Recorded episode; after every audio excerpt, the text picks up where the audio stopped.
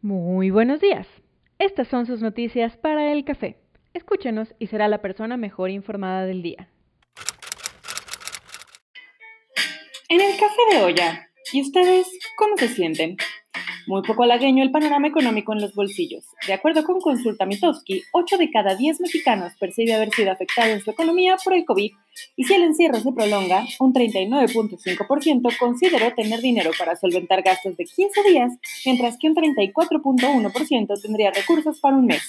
En el caso de las empresas, de acuerdo con una encuesta de PricewaterhouseCoopers, entre los directores financieros prevalece una tendencia por diferir o cancelar inversiones en su fuerza laboral.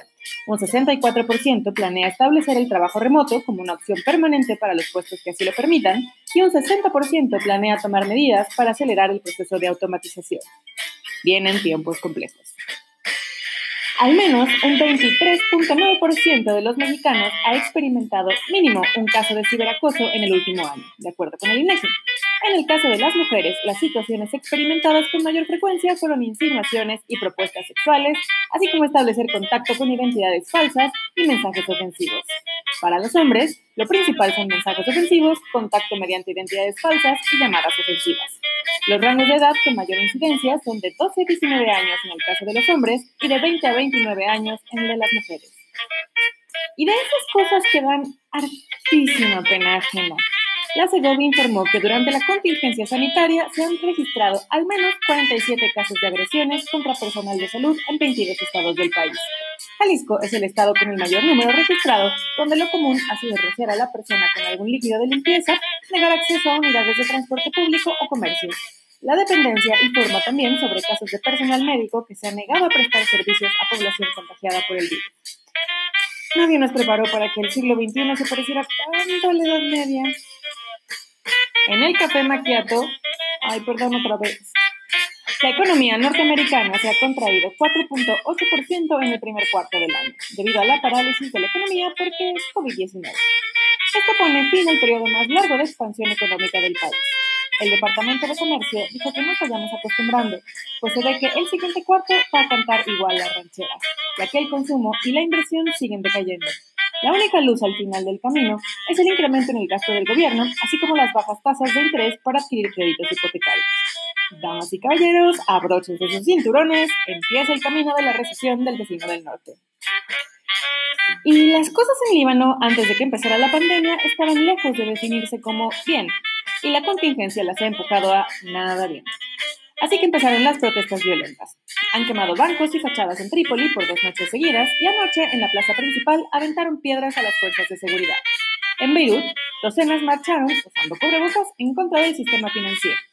No se trata de un grupo organizado per se, es la gente que está enfrentando la furia que les congelen las cuentas, el dólar suba, suba y suba, y todos los servicios no esenciales están cerrados. Las protestas no son solo en la capital, todas las ciudades grandes tienen movimiento. En la ciudad de Sidón, al sur del país, la turba cantaba revolución mientras aventaba bombas de petróleo al edificio del Banco Central. El primer ministro trató de enviar un mensaje de no se peleen y que seguramente hay intenciones maliciosas en su contra impulsando al movimiento. Hmm, al final todos nos parecemos. Y un reporte especial de Naciones Unidas asegura que el ejército de Myanmar está cometiendo crímenes en contra de la humanidad otra vez. La milicia ha expandido su campaña en contra de las minorías en el estado de Rakhine y China, y parece que está replicando el modus operandi de 2017, que tal vez recordaremos por episodios como los están juzgando de genocidio contra los Rohingya en la Corte Penal Internacional en este momento. Ahora, las campañas no son solo contra los Rohingya, sino contra todas las minorías étnicas que viven en el país y también a trabajadores de la OMS que están tratando pacientes con COVID porque aparentemente la maldad se multiplica. El café moca le dice a nuestro cerebro, there, there. ¿Siente que las videollamadas le quitan la alegría y las ganas de seguir con el día?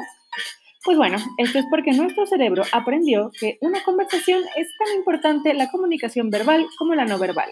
Así que si en la pantalla solo vemos la cara y los hombros de una persona, o si la calidad del video además es mala, se frustra cualquier esperanza de deducir algo a partir de las expresiones faciales mínimas, lo que exige mayor concentración. Si a esto le sumamos una llamada múltiple, el pobre cerebro necesita decodificar simultáneamente y termina agotado. Pobrecita. Suecia se está adaptando al nuevo normal y abrió un restaurante con una sola mesa en el que solo puede comer una persona a la vez. El restaurante es el Bord for En, es decir, mesa para uno en sueco. Está en la ciudad de Randström y básicamente es una mesa en medio del campo sueco con una sola silla, donde el comensal recibe los alimentos a través de una cesta enviada por el personal del restaurante para evitar cualquier tipo de contacto. ¡Qué visionarios! ¿Y listos para una menos tradicional noche de museos? Esta jornada, que tiene lugar el último, el último miércoles de cada mes, llegará con formatos más virtuales, donde se podrá escuchar una plática de Esther Echeverría, curadora de la exposición Mujeres en el Arte, primera mitad del siglo XX, en la que compartirá anécdotas de Lola Álvarez Bravo, Nahui Olin, Fanny Rabel, Lola Cueto, Andrea Gómez, Alice Rajón, entre otras una actividad organizada por el Museo Caso del Risco, además de otras ofertas culturales como sesiones de rap, poesía y ritmos latinoamericanos. Y en los deportes, que quedan, buena noticia para la Liga Española. Luego de vivir semanas de incertidumbre sobre las fechas para su regreso, ya se oficializó que el 4 de mayo los clubes pueden abrir sus instalaciones para que sus jugadores vuelvan a los entrenamientos de forma individual con medidas de higiene y protección reforzadas. Y esto es todo por hoy. Nos escuchamos mañana antes de irnos a un merecidísimo puente.